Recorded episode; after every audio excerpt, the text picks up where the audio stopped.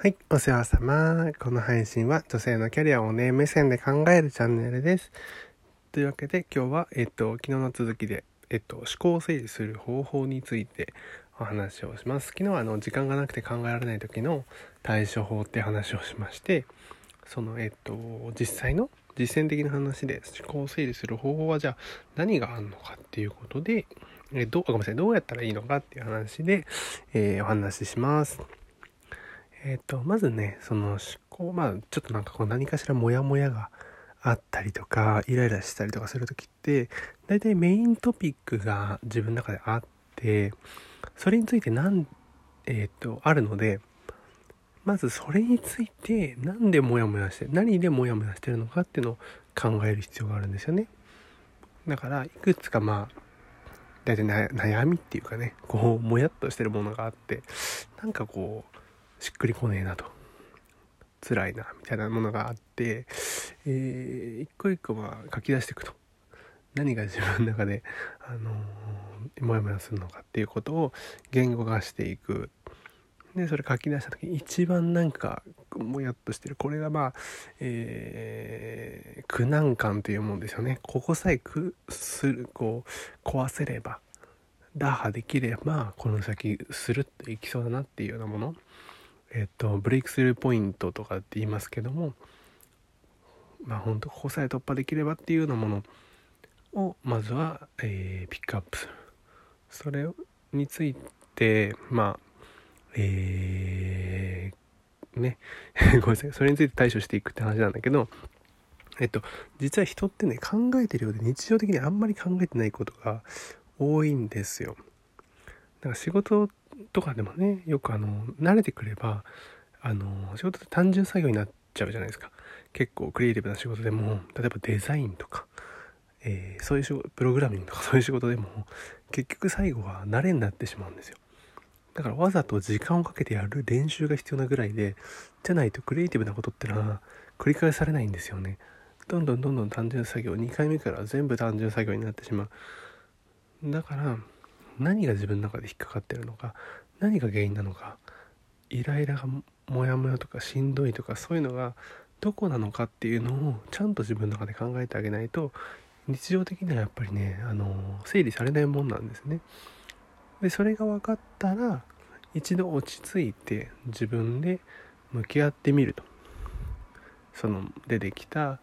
えー、原因のものに対して自分で一回えー、昨日も言ったね時間をとって一人で、まあ、まず向き合ってみるで自分だけだとどうもしんどいとか自分だけだとどうもダメそうだとか解決できそうもない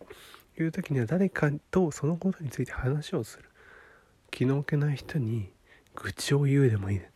そういうふうに話をすることで人と話すことによって思考が整理されるっていうのもあるし言うことによって楽になるっていうのもあるしえっと、まあ、あと、その人からアドバイスを受けられる可能性もあるだろうし、えっと、単純にこう、人に言っていくっていうことがすごく思考を整理する方法としてはめちゃくちゃ有用なので、えっと、そこはね、えー、ぜひね、使ってほしいなというところで、えっと、まあ、誰にも話せない場合には自分でとにかく書き出していく。細かく細かくどんどんどんどん書き出していくと、えー、実は一本の糸でつながってたみたいなことってのはよくある。例えばよくあるのはやりたいことが分かんないとかねいう悩みってのがあるんですよ。それっていうのは結局最後は人間関係に行き着くとかっていうのがまあ多いっていうようなねあの人間関係にくっつくことが多いよっていう話なんですけどもというのは例えばまあなんかなんていうのかな人からのこう承認されるのをつい求めてしまって自分がやりたいことっていうのが分かんなくなってしまうとか自分がやりたいことをやって結果が出なかった時に恥ずかしい思いをするのが嫌だからその現実を認めたくないから、えー、やりたいことが分かんないって言ってるとかわざとうまくいかない方を自分で選択してしまってるとかそういうことってのはねあるんですよね。で全部それって何かっていうと人間関係だよねみたいなことっていうのがあってえー、っとまあまああのそういうだから自分で言葉で何て言うのかなやりたいことが分かんないんだよねっていうのをただ言葉に書くんじゃなくってそこから先じゃあ、えー、それもね言葉に書く文字にして書くんだけどえー、っとその上でそれって何なんだろうと。そのそこの中に何が含まれてんのか。やりたいこと分かんないけども例えばそれって人に認めてもらいたいんだろうかお金を稼ぎたいんだろうか早くやりたいんだろうかうまくやりたいんだろうか大きくやりたいんだろうか仲間とやりたいんだろうかみたいなことを、えー、一個一個こう分解していくっていうことをすると結構具体的な悩みっていうのが出てきやすくなる。